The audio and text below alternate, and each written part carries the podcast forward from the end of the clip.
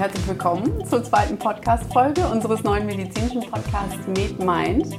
Die erste Folge ist total schön angekommen. Wir haben tolles Feedback bekommen. Das freut mich sehr. Und heute wollen wir ein weiteres Thema besprechen, ein ganz interessantes Thema mit einer Kollegin aus der Gastroenterologie. Wir wollen heute das Thema Fettleber besprechen. Und bei mir sitzt eine Expertin für dieses Thema. Bei mir sitzt Professor Dr. Elke Röhl. Hallo Elke. Hallo Alessa. Vielen herzlichen Dank für deinen Besuch in unserer Abteilung. Und ähm, das Thema ist letztlich einfach so dahergesprochen, weil Fettleber ist so ein Schlagwort, das hat man schon mal gehört und das wirft man mal so in den Raum. Aber dahinter steckt eine folgenreiche Diagnose. Denn wenn wir Patienten treffen und das diagnostizieren, ähm, dann ist das nicht mal eben eine Fettleber. Wie würdest du denn eine Fettleber für dich als Expertin definieren?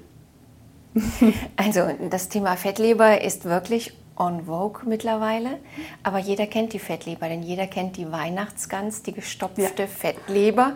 Von daher ist uns das allen ein Begriff.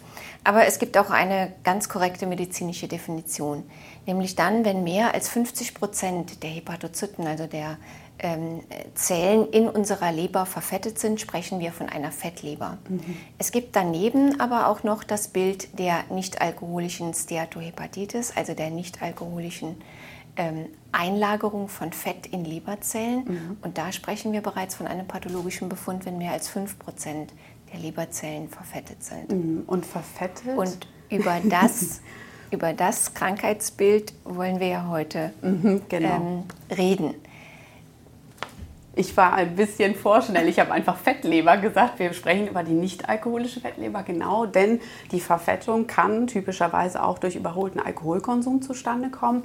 Aber dieses Krankheitsbild distanziert sich von dem Alkoholkonsum und sagt auch ganz klar, ähm, das darf nicht vorliegen, sondern es muss ein anderer Mechanismus dahinter stehen. Genau. Und wenn wir nochmal Verfettung aufgreifen, dann würde man sich jetzt vorstellen, naja, wenn ich den Bauch aufschneide, dann kommt mir da sowas ganz Fettiges, Vorquellendes entgegen. Aber es ist tatsächlich pathogenetisch eine wirkliche Fetteinlagerung in den Zellen. Also jede einzelne Zelle hat zu viel Fette eingelagert. Korrekt. Im Prinzip ist es ja die Aufgabe der Leber, Fette auch speichern zu können. Mhm. Und zwar für Zeiten, in denen wir hungern. Das ist alles, also hat alles eine sehr lange Vorgeschichte. Wir sind überholt mittlerweile. Wenn aber das Fett nicht abgerufen wird, wenn also ähm, durch Arbeit, durch Bewegung dieser Speicher nicht immer wieder entleert wird, wird er größer. Mhm. Das heißt, die einzelnen Leberzellen schwillen an und es kommt durch die Fette, durch eine Konzentrationssteigerung dieser Fette zu ähm, Pathomechanismen. Es mhm. kommt zur Entzündung und durch die Entzündung kommt es zu einer Fibrose und durch die Fibrose kann es zu einer Zirrhose kommen. Es ist also eine übermäßige Speicherung, eine nicht, ähm, also eine Speicherung, die nicht wieder abgerufen wird. Es kommt ähm, zu einer Konzentrationssteigerung von freien Fettsäuren in der Leberzelle, eben Hepatozyten. Und diese Masse an freien Fettsäuren führt zu oxidativem Stress, zu mhm. ER-Stress in den Mitochondrien, mhm. also in den Energiezellen des Hepatozyten, in den Energieorganellen. Und dieser ER-Stress führt dann wiederum zu einer Ausschüttung von Inflammationsmarkern, Zytokinen. Mhm. Und ab da ist die Entwicklung der Fibrose vergleichbar mit der Entwicklung der Fibrose auch bei anderen Formen der Lebererkrankung. Denn wir haben inflammatorische Zytokine, die führen zu einer Aktivierung von kupferschen Sternzellen. Mhm. Das wiederum führt zu einer Aktivierung von hepatischen Sternzellen, die zu Myofibroblasten dedifferenzieren. Mhm. Das sind die Progenitorzellen für die hepatische Fibrose. Mhm. Und dadurch entwickelt sich dann die Leberfibrose und Zirrhose mit der portalen Hypertension. Denn äh, die Extrazellulärmatrix, die von diesen hepatischen Sternzellen produziert wird, füllt die Sinusoide aus. Mhm. Es kommt dann zu, einer, ähm, ja, zu einem fehlenden dissischen Raum. Ja. Aus dem Raum wird dann eine Matrix und das führt zu einer ähm, Drucksteigerung in der Leber. Denn da, da, endet nichts, also da ist kein Durchgang mehr. da ist kein Durchgang verbaut. mehr.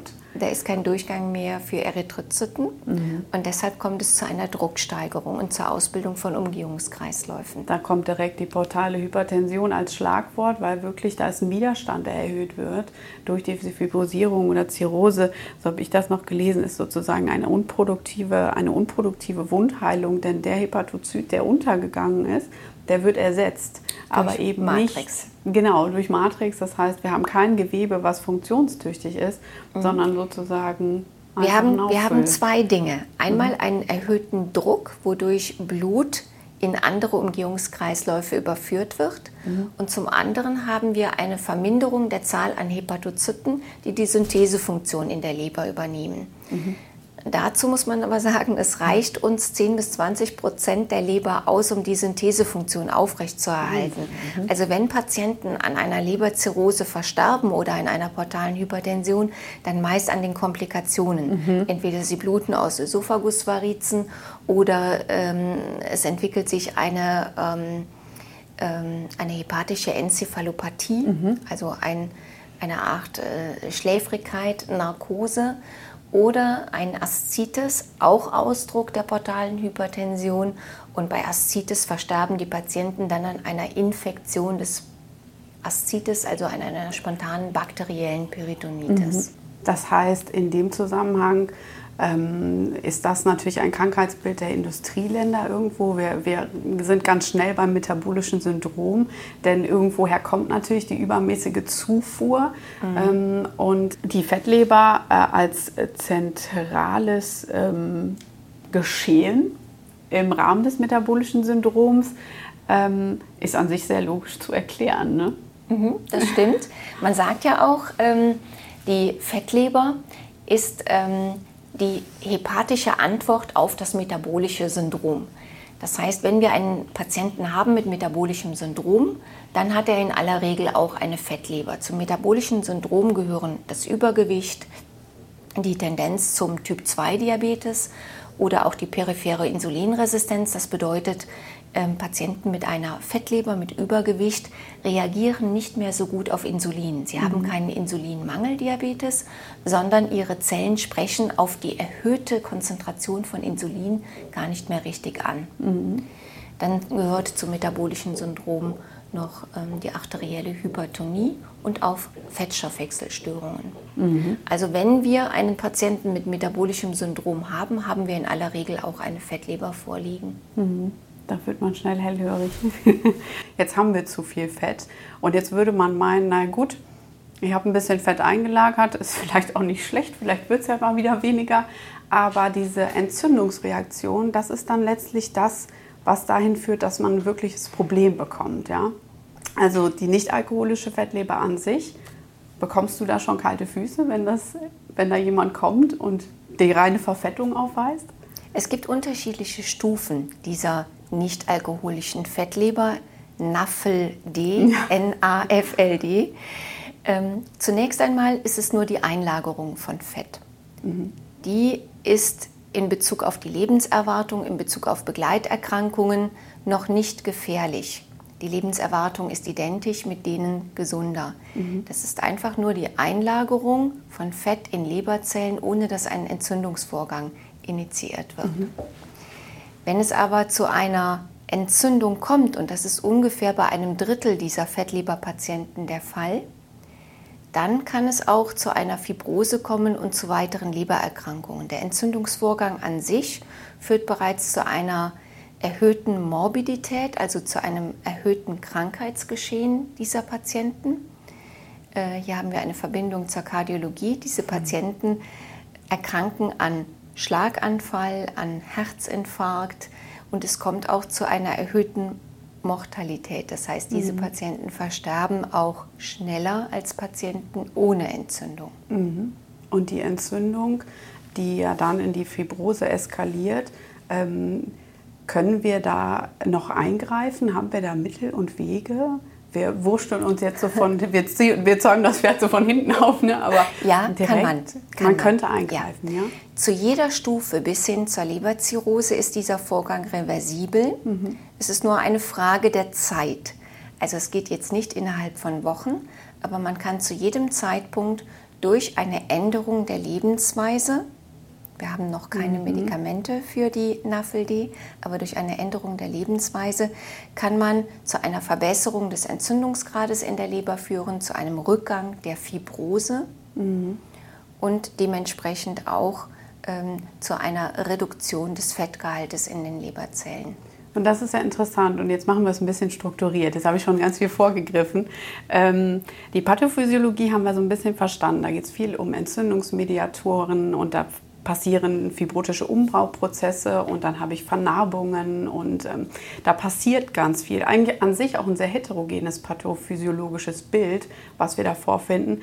Aber angefangen beim klassischen Patienten äh, der eine Naffel-D hat. Mhm. Wie stellt er sich vor und ähm, woran würde ich, woran würde ich ihn erkennen? Mhm.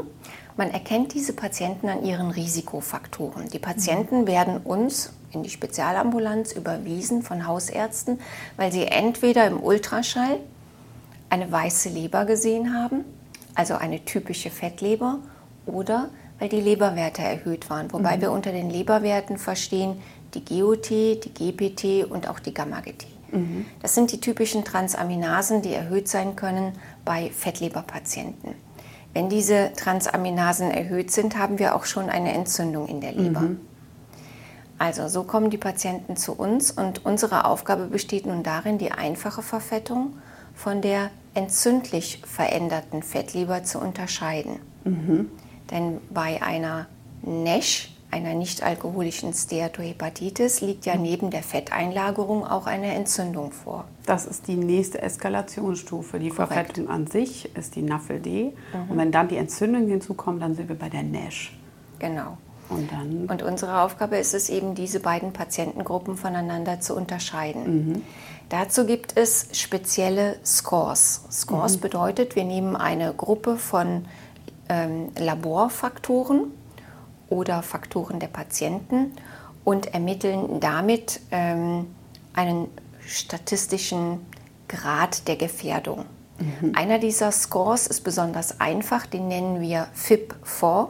FIP4. Mhm. In diesen Score gehen ein die Thrombozyten, also die Blutplättchen, die Transaminasen, GOT und GPT und das Alter des Patienten. Mhm. Und damit kann man relativ einfach diesen Patienten in eine Gruppe einstufen. Mhm. Wenn der Patient jetzt gefährdet ist, also einen relativ hohen Score hat, dann kann ich diesen Patienten mit Spezialmethoden in Bezug auf eine Leberfibrose hin untersuchen. Mhm. Zum Beispiel mit einer transienten hepatischen Elastographie, also einem abgeänderten Ultraschallgerät, mit dem ich dann die Elastizität oder Steifigkeit der Leber bestimme. Ah.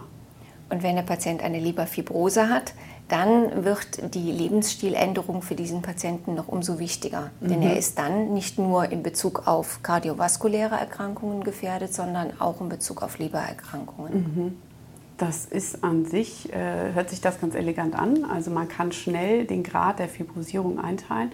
Ähm, diese Untersuchung ähm, wie muss man sich das genau vorstellen? Wie wird da vorgegangen?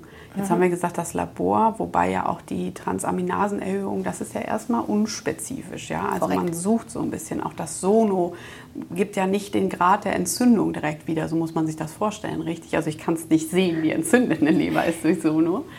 Aber ähm, die Diagnostik lässt da mehr zu. Du hattest eben ja gefragt, wie erkennt man die Patienten? Mhm. Da gibt es noch einen ganz gravierenden Anteil. Die Patienten haben Risikofaktoren. Ja. Und diese Risikofaktoren können wir sehen. Das ist Übergewicht, mhm. sitzende Tätigkeit, Typ-2-Diabetes mhm. oder Neigung zu Typ-2-Diabetes, der mhm. sogenannte Prädiabetes. Wenn die Patienten älter sind, rauchen und eine genetische Belastung haben, das heißt, wenn auch schon bei Vater, Mutter oder Geschwistern eine Fettstoffwechselstörung, eine Fettleber bekannt ist, dann sind es sogenannte Risikopatienten. Mhm. Natürlich müssen wir dann bei diesen Patienten, wenn sie mit einer Fettleber kommen, noch andere Lebererkrankungen ausschließen. Das ist aber relativ schnell getan. Das ist mhm. meistens auch schon von hausärztlicher Seite aus getan. Ach ja, gut. Zu diesen Differentialdiagnosen gehören virale Hepatitiden, Hepatitis B und C. Ähm, dazu gehören die alkoholische Fettleber. Mhm. Das lässt sich glaub, allerdings nur mhm. durch die Anamnese mhm. ähm, meistens gut ausschließen. Und dazu gehören Fettlebererkrankungen, die durch Medikamente verursacht worden mhm. sind. Das heißt, wir müssen auch einen Blick in den Medikamentenplan dieser Patienten werfen. Außerdem gehören autoimmune Hepatitiden und noch einige seltene Lebererkrankungen dazu. Das ist aber meist mit einer Blutentnahme bei der Erstvorstellung ausgeschlossen oder nachgewiesen. Das heißt, man macht eine Ausschlussdiagnostik und kommt mhm. da schnell hin.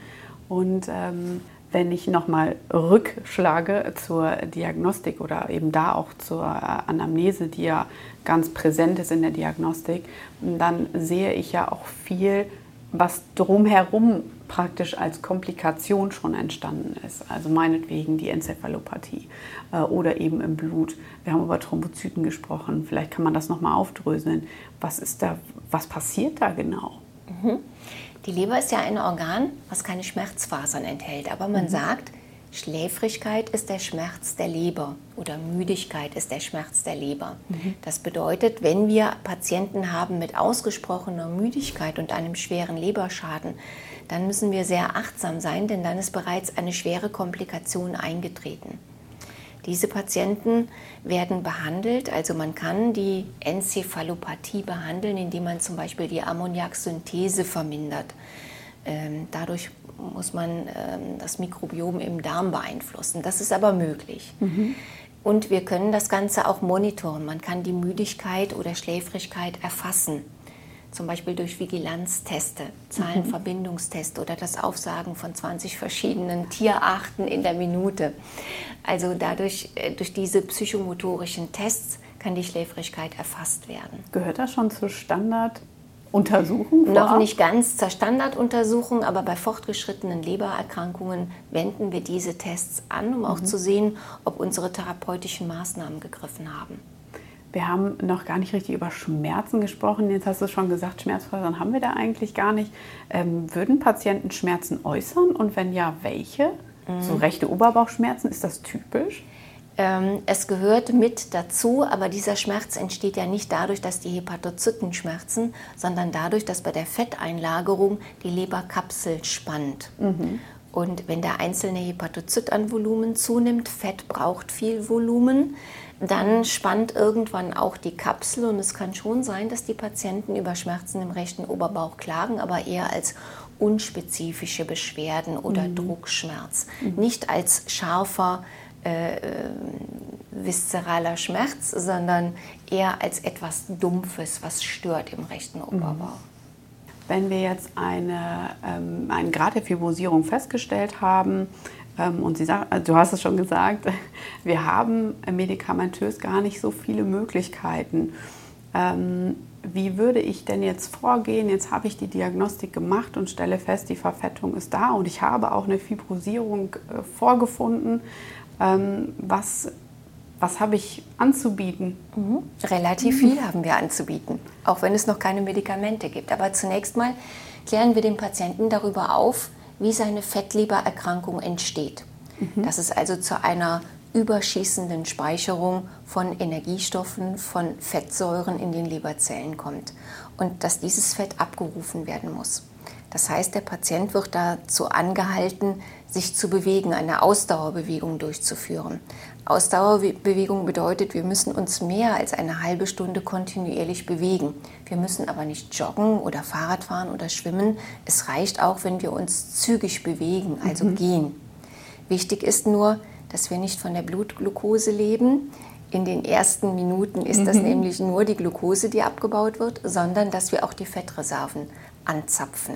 Und das passiert eben durch die Ausdauerbewegung. Das wäre das Erste. Und das Zweite ist die Energiezufuhr. Mhm.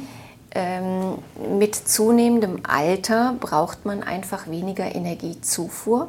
Und das muss man den Patienten beibringen. Mhm. Also die Portionen müssen kleiner werden. Mhm. Vor allen Dingen sollte man nach großen Portionen wieder Bewegung einplanen in den Tagesablauf, damit sich dieses Fett nicht einlagert.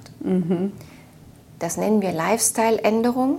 Das ist die Basis jeder Therapie bei Fettlebererkrankungen. Mhm. Und dann der nächste Schritt wäre die Therapie der Risikofaktoren. Wir überlegen uns, woran versterben diese Patienten oder woran erkranken sie. Ja. Das wäre ja Schlaganfall oder Herzinfarkt. Mhm. Das heißt, in Bezug auf diese Risikofaktoren werden diese Patienten untersucht Und wenn wir dann sehen, Sie haben einen Bluthochdruck mhm. oder Sie haben bereits eine Gefäßverkalkung, dann werden diese Erkrankungen therapiert.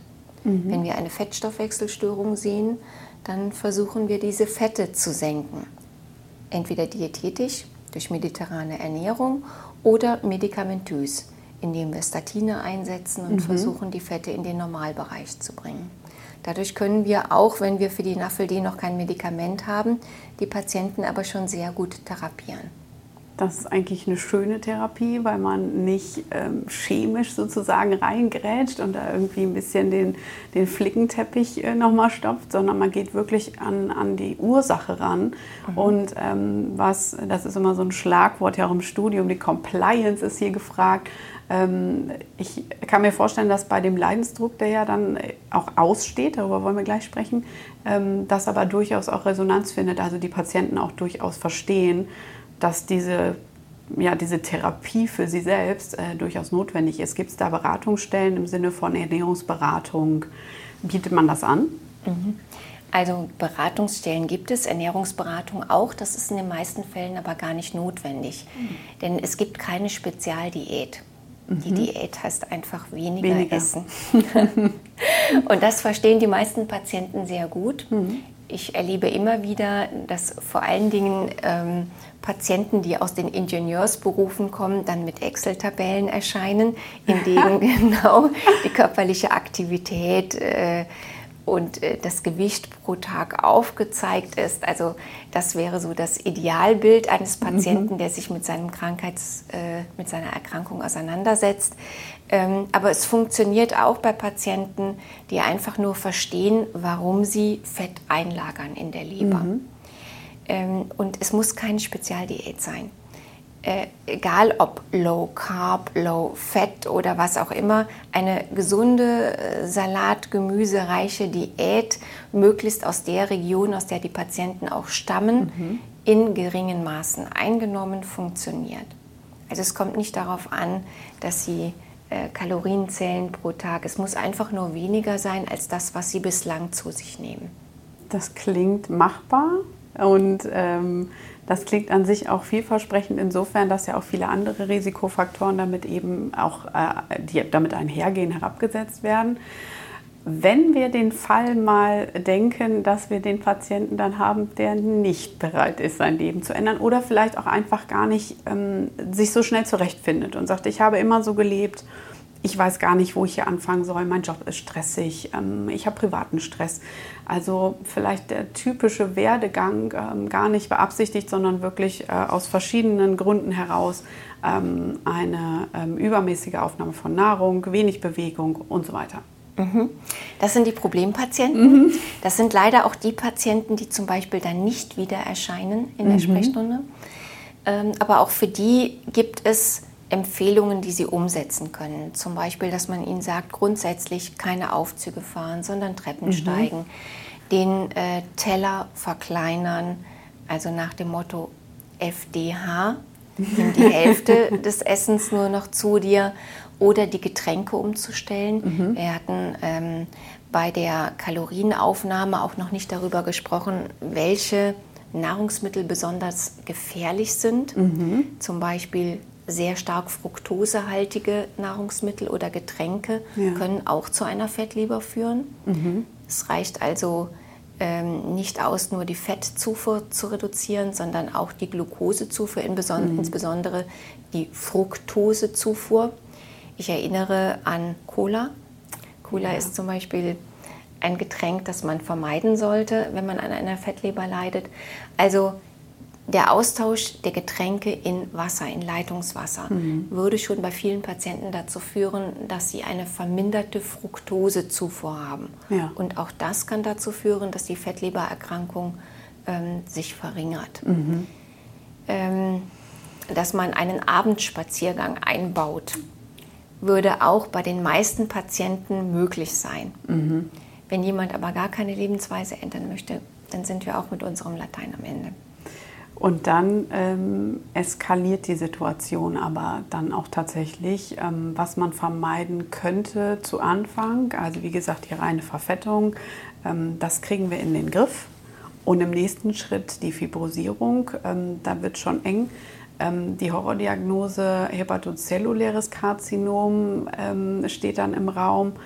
Ähm, sehen Sie, siehst du häufig diese Patienten, die ähm, dann wirklich äh, zu, diesem, ähm, zu diesem Krankheitsbild am Ende gekommen sind? Klares Ja. Mhm. Wir sehen mittlerweile sehr viele hepatozelluläre Karzinome auf dem Boden einer Fettleber.